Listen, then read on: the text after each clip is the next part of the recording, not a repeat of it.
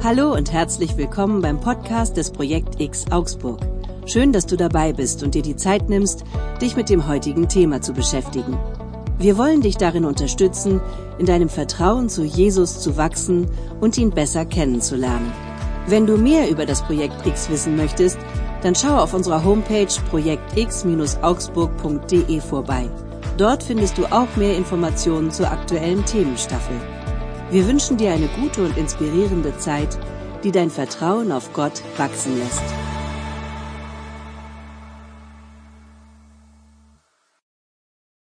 Einen wunderschönen guten Morgen. Schön, dass ihr da seid. Schön, dass wir so richtig viele sind. Also es ist tatsächlich fast wie eine kleine Reise in die Vergangenheit. Äh, fühlt sich ein bisschen an wie vor Corona, wieder das ganze Theater voll zu haben. Schön, dass du da bist. Mein Name ist Carsten, wie schon gehört. Ich bin einer der beiden Pastoren im Projekt X und äh, ich freue mich, dich begrüßen zu können. Schön auch, dass wir heute mit den Kindern hier sind und gemeinsam Ostern feiern können. Ostern ist ein super, super wichtiger Tag für Menschen, die mit Jesus leben, für Christen. Ähm, ein Tag der Freude. Bevor wir allerdings richtig verstehen können, was es mit dieser Freude auf sich hat, müssen wir einen kleinen Sprung zurück in die Vergangenheit machen, um zu verstehen, dass das nicht immer so war.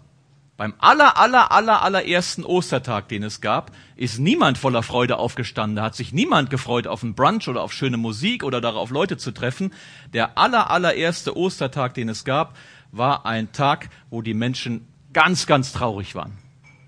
Die Leute, die Jesus kannten, sind super, super traurig gewesen. Äh, Jesus war ja am Freitag gestorben. Ja, jetzt war Ostern oder Sonntagmorgen und äh, niemand hat mehr an Jesus geglaubt.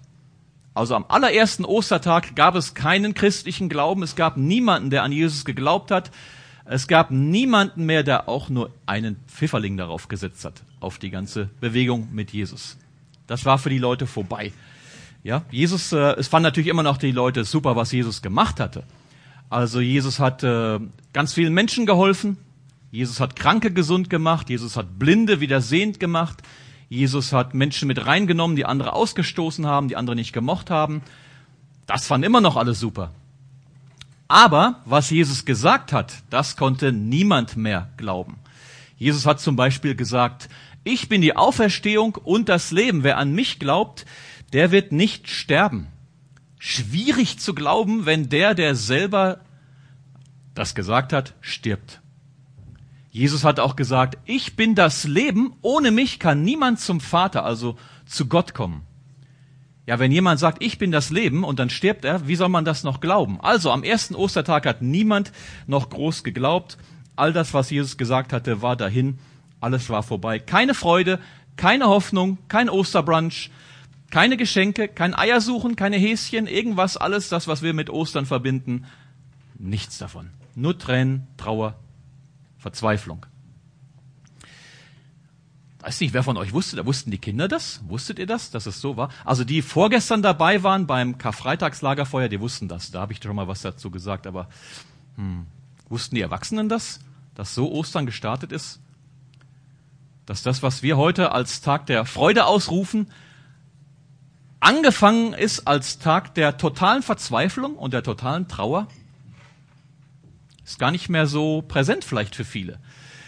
Ja, wir schauen uns nochmal an, wir gehen nochmal in, machen nochmal eine kleine Zeitreise und schauen uns an, wie das damals passiert ist. Und äh, genau, für die Kinder habe ich das auch ein bisschen als Bilder mitgebracht. Ich habe das nicht selber gebaut. Ich wünschte, ich hätte das selber gebaut und ich könnte so gut Lego bauen. Ich kann es aber leider nicht. Ich habe auch gar nicht so viel Lego, um das zu bauen. Aber an dem Tag, an dem Jesus gestorben ist, ähm, hat man Jesus ja in ein Grab gelegt. Jesus ist freitags gestorben Samstags ist bei den Juden der Sabbat, der Tag, wo man nichts machen darf, auch keine Toten beerdigen darf. Das heißt, man hat noch ganz schnell Jesus am Freitag beerdigt, weil der Sabbat kurz vor der Tür stand.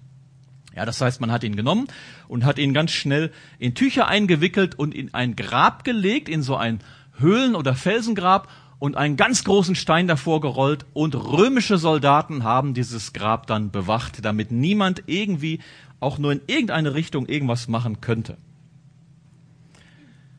Am Sonntag passiert dann Folgendes. Maria geht mit zwei anderen Frauen zu diesem Grab hin, weil sie Jesus ihren Freund Jesus nochmal einbalsamieren möchte mit Ölen, mit Kräutern. Das hat man damals so gemacht. Das hat was mit Respekt und Ehre zu tun. Und äh, sie kommen also ganz früh morgens zu dem Grab. Ganz traurig kommen sie da an, weil Jesus gestorben ist. Ich habe ja gerade gesagt, haben natürlich das, was Jesus gesagt hat, nicht mehr geglaubt. Aber sie merken auf einmal, das Grab ist ja offen, der Stein ist ja weggerollt. Und äh, ja, wenn man da traurig ankommt und möchte seinem toten Freund noch Respekt erweisen und einen jüdischen Brauch durchführen und damit nicht rechnet, was passiert? Man bekommt natürlich Panik. Genauso ist das auch. Maria bekommt Panik und fragt sich, wo sind denn überhaupt die Wachen, die das Grab bewachen sollen? Wo ist denn der Stein? Wie hat man das denn gemacht? Und was ist dann wohl mit Jesus passiert? Waren jetzt vielleicht Grabräuber da, die ihn geklaut haben? Was ist passiert? Sie bekommt Panik und läuft weg. Und äh, die beiden anderen Frauen laufen mit ihr und sie laufen zu Petrus und Johannes. Das sind zwei andere Freunde von Jesus, die Jesus auch gut kannten, die genauso traurig waren und ähm, sagen, Jesus ist weg. Wir wissen auch nicht genau, wo es ist. Das Grab war offen. Wahrscheinlich hat man ihn weggebracht und irgendwo hingetragen und wir wissen nicht wohin. Petrus und Johannes finden das natürlich ein bisschen komisch und können sich das auch nicht erklären und wundern sich und denken sich, da laufen wir mal selber hin und schauen nach, was da passiert ist. Laufen also hin und es ist tatsächlich so, wie die Frauen gesagt haben, das Grab ist leer. Drinnen liegen nur noch die Grabtücher oder die Tücher, in die Jesus eingewickelt war. Ansonsten ist das Grab leer. Aber Petrus kann sich auch keinen richtigen Reim darauf machen und ist verwirrt und geht nach Hause oder geht zurück zu seinen anderen Freunden. Maria bleibt noch ein bisschen da, ähm, weint die ganze Zeit und denkt sich, das gibt's doch nicht, es muss doch irgendeine Erklärung geben und ähm, ist einfach noch weiterhin total traurig, weil wie soll man denn so vernünftig trauern? Erst ist der Freund gestorben, dann ist auch noch der tote Jesus weg. Wie soll man denn so vernünftig abschließen und trauern können um seinen Freund? Also sie geht nochmal in das Grab hinein und schaut, ist es wirklich nirgendwo irgendwas? Und dann sitzen in diesem Grab auf einmal zwei Männer in weißen Kleidern. Die Leute, die das damals aufgeschrieben haben, sagen sogar, die Kleider haben richtig geglänzt. Zwei Männer sitzen da und sagen, warum weinst du? Komische Frage irgendwie, oder? Wenn man in ein Grab reingeht, wenn man gesehen hat, also ich meine, was macht man in einem Grab damals? Natürlich trauern. Also für sie eine komische Frage zu fragen, warum weinst du, wenn du in ein Grab reingehst und deinen toten Freund suchst? Ist der Grund irgendwie klar, warum sie weint? Ähm, Maria hört plötzlich noch, dass jemand hinter ihr steht, dreht sich herum und tatsächlich, da ist jemand, ähm, der sie auch fragt, Maria, warum weinst du? Wen suchst du? Aus irgendeinem Grund erkennt sie nicht sofort, wer das ist und denkt irgendwie, das muss der Gärtner sein, vielleicht jemand, der sich um die Friedhofsanlage kümmert, der die Blumen schneidet, vielleicht hat der das Grab aufgemacht. Sie weiß nicht genau, wer das ist und ähm, sagt diesem Menschen dann, man hat Jesus weggebracht und ich weiß nicht wohin. Wo ist er denn bloß? Und wie sollen wir ihn denn jetzt wiederfinden und überhaupt wieder hierher kriegen? Und in dem Moment sagt Jesus, das ist nämlich der Mann, der hinter ihr stand, sagt einfach nur Maria. Sie sagt noch zu ihm, hast du ihn weggetragen? Wenn ja, dann sag mir doch warum. Und Jesus sagt Maria. Vielleicht hat er das auf eine bestimmte Art und Weise gesagt, vielleicht irgendwie hat er so eine bestimmte Melodie in der Sprache gehabt? Ich weiß es nicht. Vielleicht der Dialekt. Er hat eine bestimmte Art, sie anzusprechen, dass sie auf einmal merkt, das ist ja Jesus, der vor mir steht. Und sie sagt, mein Rabbi, mein Lehrer, mein Freund, dem ich mich angeschlossen hatte, mit dem ich ja durch das Land gezogen bin. Mein Jesus. Maria staunt und denkt sich, das ist ja wirklich Jesus, der lebt wieder. Und in diesem Moment, genau in diesem Moment passiert das, warum wir heute hier sitzen. In diesem Moment fängt Ostern an. In diesem Moment ändert sich für Maria einfach alles. Jetzt ändert sich wirklich alles, weil sie in dem Moment merkt, Jesus lebt wieder. Er ist ja wirklich vom Tod ins Leben zurückgekommen. Das stimmt ja, was er sagt. Wenn er gesagt hat, ich bin die Auferstehung, dann stimmt das ja. Wenn er gesagt hat, ich bin das Leben, dann stimmt das ja. Er ist wirklich das Leben. Er ist wirklich Gottes Sohn. Plötzlich ist ihr klar, wenn Jesus wieder lebt, wenn er so einen Neuanfang machen kann, dann muss das alles stimmen, was er gesagt hat, was er über sich gesagt hat, was er über Gott gesagt hat. Dann muss auch stimmen, was er über Glauben an Gott gesagt hat. Dann muss auch stimmen, was er über mich gesagt hat. Über das Leben gesagt hat. Über sich selbst gesagt hat. All das stimmt dann, wenn Jesus sowas kann. Und ich habe ja gesagt, in dem Moment fängt an, warum wir heute hier sitzen. Warum? Weil Jesus sofort sagt, behalt das nicht für dich. Ja, das ist kein Geheimnis, was du äh, keinem verraten darfst. Du gehst gleich und erzählst das all deinen Freunden, geh wieder zu Petrus und den anderen, sagt Jesus, und erzähl allen, was du gesehen hast, was du erlebt hast. Und genau das macht Maria auch. Maria läuft los und erzählt das überall rum. Ich habe Jesus gesehen. Ich habe Jesus gesehen. Und nachdem sie ihn gesehen hat, nachdem Maria Jesus gesehen hat, haben auch ganz viele andere, viele, viele andere, hunderte von Leuten Jesus gesehen. In diesem Moment fängt Ostern an. Ja? An diesem Tag, von diesem Tag an hat sich der Glaube an Jesus verbreitet. In einer Geschwindigkeit, die bis heute unglaublich ist, die viele Menschen, die in der Geschichte forschen, vor Rätsel stellt, wie das so schnell gehen konnte. Und wichtig ist, das hat sich ausgebreitet, nicht weil die Menschen eine Geschichte darüber gelesen haben, weil sie in der Bibel gelesen haben, Jesus ist auferstanden. Der hintere Teil der Bibel, also das Neue Testament, gab es ja zu der Zeit noch gar nicht. Die Menschen haben an Jesus geglaubt und haben angefangen, Jesus zu vertrauen, weil sie ihn erlebt haben, weil sie ihn gesehen haben, weil sie ihn gehört haben oder auf irgendeine andere Art und Weise erlebt haben. Durch Begegnung. Durch Erlebnis haben die Menschen angefangen, Jesus zu vertrauen. Ja? Und äh, von da an hat sich der Glaube verbreitet, weil Jesus vom Tod ins Leben zurückgekommen ist. Das bedeutet Auferstehung. Also Auferstehung ist nicht so ein Halbschlaf oder sowas ähnliches wie ein Koma oder sowas. Auferstehung bedeutet, Gott tut ein Wunder an Jesus und holt ihn vom Tod ins Leben wieder zurück. Das ist Auferstehung. Also, deswegen haben die Menschen geglaubt, deswegen haben sie an ihn geglaubt, weil sie ihn erlebt haben, ganz konkret erlebt haben. Und weil sie ihn erlebt haben, wussten sie, jetzt ist alles gut. Jetzt weiß ich, dass Jesus lebt. Jetzt weiß ich, dass er sich um mich kümmert. Jetzt weiß ich, dass er wirklich da ist. Jetzt weiß ich, dass das, was ich am Anfang vielleicht nicht geglaubt habe, was so schwierig zu verstehen war, dass das alles stimmt. Jesus macht alles neu. Und das ist der Punkt, da würde ich uns ganz gerne einen Gedanken heute mitgeben, dass Jesus alles neu macht. Mit Jesus können wir neu anfangen.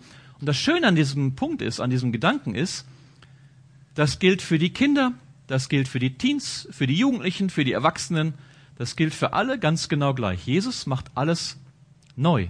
Mit Jesus kannst du neu anfangen. Wenn du nämlich mal über dein Leben nachdenkst, wirst du merken, dass das, was damals passiert ist in diesen drei Tagen, irgendwie wie so ein Bild ist für das, was uns oft passiert. Wir haben alle, das kennen wir bestimmt alle, auch Kinder kennen das, wir alle kennen Zeiten, die sind wie so ein trauriger Freitag. Ja, wenn wir uns mit jemandem gestritten haben zum Beispiel. Und Sachen gesagt haben, die uns leid tun oder jemand hat was Gemeines zu uns gesagt, fühlt sich das an wie so ein trauriger Freitag. Aber, und das ist der Unterschied mit Jesus, der Sonntag kommt, weil Jesus lebt und alles neu macht. Wenn du vielleicht gemein zu jemandem warst oder gemein, jemand gemein zu dir war, fühlt sich das an wie ein trauriger Freitag. Aber der Sonntag kommt, weil Jesus lebt und alles neu macht. Vielleicht bist du gerade in einer Beziehung, in einer Freundschaft, Partnerschaft, Ehe, die schwierig ist, wo du merkst, es hakt ganz gewaltig und ich brauche irgendwie so einen Neuanfang, das ist so ein trauriger Freitag. Und dann würde ich dir gerne mitgeben, der Sonntag kommt, weil Jesus lebt. Mit Jesus kannst du neu anfangen, neue Entscheidungen treffen, weil er sich drum kümmern wird, weil der Sonntag kommt. Vielleicht ist es für dich so in der Schule, ähm, dass es für dich ganz blöd ist gerade und schwierig und du hast Angst vor manchen Sachen. Vielleicht ist es Mathe für manche ist es Latein gewesen, Englisch vielleicht, irgendwas, was dir Bauchschmerzen macht. Vielleicht bei den Erwachsenen, vielleicht hängt dir in, in im Job irgendwie fest, irgendwas ist schwierig mit Kollegen oder mit irgendjemanden. Das fühlt sich alles an wie so ein trauriger Freitag. Man ist verzweifelt, man weiß nicht, wie es weitergehen soll. Und ich würde dir gerne mitgeben, der Sonntag kommt. Der Sonntag kommt. Weil Jesus lebt. Weil Jesus lebt und da ist und sich darum kümmern wird. Und deswegen, wenn du vielleicht an so einem Punkt bist, wo du denkst, ich kann Menschen nicht mehr vertrauen, weil sie mich enttäuscht haben. Wie so ein trauriger Freitag, du bist verzweifelt, der Sonntag kommt. Der Sonntag kommt. Und deswegen gebe ich dir mit als Gedanken, dass du von Jesus, dass wir von Jesus das hier lernen können. Er ist da und er kümmert sich um uns. Er kümmert sich um uns. Der Sonntag steht vor der Tür. Heute ist dieser Sonntag da. Eine gute Zeit, einen Neuanfang zu machen. Und ich würde dich gerne ermutigen, Jesus zu vertrauen und in der nächsten Situation, in der du steckst, die dir Bauchschmerzen macht, wo du nicht genau weißt, was wird daraus, wo du irgendwie traurig bist und wo du das Gefühl hast, das ist wie so ein trauriger Freitag, dass du Jesus einfach sagst, Jesus, ich will dir neu vertrauen. In dieser Situation möchte ich gerne einen Neuanfang erleben, einen Neustart erleben. Danke, dass du dich um mich kümmerst. Danke, dass der Sonntag kommt. Tag der Hoffnung, weil du lebst. Was dann passiert, weiß ich auch nicht genau. Also ich weiß auch nicht, wann da was passiert. Also ihr kennt ja bestimmt, die Kinder kennen das bestimmt, diese Automaten, wo Capri-Sonne drin ist und Gummibärchen und Tropi Frutti und sowas, ne? Und dann schmeißt man Euro rein und drückt elf zum Beispiel und dann kommt genau das, was ich haben will, kommt ganz schnell raus. Kennt ihr das? Solche Automaten? Also in den Schulen stehen die oft. Und äh, ich finde das super, wenn das so auch wäre, aber so ist es mit Jesus nicht. Jesus ist kein Süßigkeitenautomat, wo ich die Nummer drücke und dann kriege ich genau das sofort, was ich haben will. Aber Jesus liebt es, wenn wir ihm vertrauen, wenn wir ihm sagen, was uns wichtig ist und dann warten, was er tut. Das liebt Jesus. Und deswegen möchte ich dich ermutigen, in der nächsten Situation das Jesus zu sagen. Ich möchte dir vertrauen, danke, dass der Sonntag kommt. Vielleicht geht es dir so, dass du grundsätzlich neu anfangen möchtest mit Gott. Vielleicht bist du dabei, Glauben zu entdecken. Vielleicht bist du hier, weil dich dein Freund, deine Freundin, dein Nachbar, deine Nachbarin eingeladen hat und du sagst, ich würde das ganz gerne äh, mal anschauen oder überhaupt an Ostern ähm, gehört irgendwie ein Kirchenbesuch mit dazu, auch wenn wir jetzt nicht wie eine traditionelle Kirche aussehen, gehört es irgendwie an Ostern für dich noch mit dazu und du denkst dir, ich würde ganz gerne insgesamt irgendwie neu anfangen mit diesem Gott, wenn es ihn denn wirklich gibt. Und da hätte ich noch eine Idee für dich, wie du das machen kannst. Wir bieten als Projekt X eine Talkrunde an ab Ende April, die heißt Ausgangspunkt. Und da lade ich dich zu ein, ab dem 26.04. Ähm, du kannst diesen Flyer draußen auch mitnehmen, du kannst auch dir das abfotografieren, dich mit diesem QR-Code dort auch anmelden. Äh, ab dem 26.04. lade ich dich ein, an fünf Abenden mit dabei zu sein, um über deinen persönlichen Ausgangspunkt nachzudenken, wo du Gott, Jesus, Glaube gegenüber stehst. Ja, das ist mit Absicht ein, ein Raum, eine Veranstaltung, wo du deine Fragen loswerden kannst, wo du deine Zweifel loswerden kannst und wo wir einfach gemeinsam ins Gespräch darüber kommen, wie man Glaube heute sinnvoll in sein Leben integrieren kann, was es mit uns heute zu tun hat. Wir reden so ein bisschen auch über die Basics des Glaubens, was Christen eigentlich glauben, was es mit Jesus auf sich hat. Herzliche Einladung, du kannst dich darüber anmelden beim Ausgangspunkt. Das ist ein Format, ganz bewusst, um einen Neuanfang möglich zu machen, um zu erleben, auch auf größerem Level zu erleben, hey, der Sonntag kommt. Mit Jesus kann ich neu anfangen, weil er lebt und da ist und sich um mich kümmert. Genau, Frank hat gesagt, der Segen. Segen bedeutet, wir bitten Gott darum, dass er uns ganz viel Gutes tut, dass Gott uns beschenkt mit guten Sachen. Und das können wir, glaube ich, immer gebrauchen.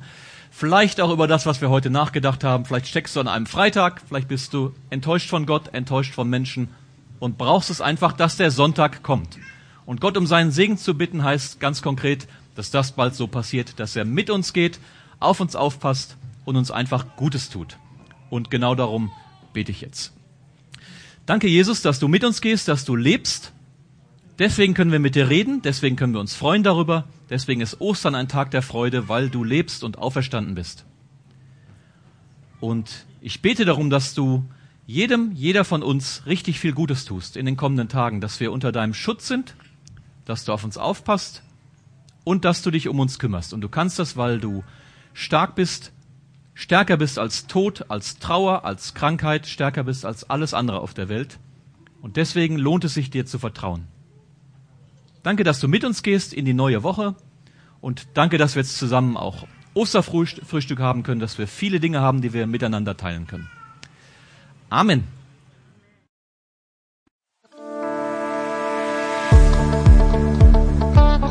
Wir freuen uns, dass du dabei gewesen bist.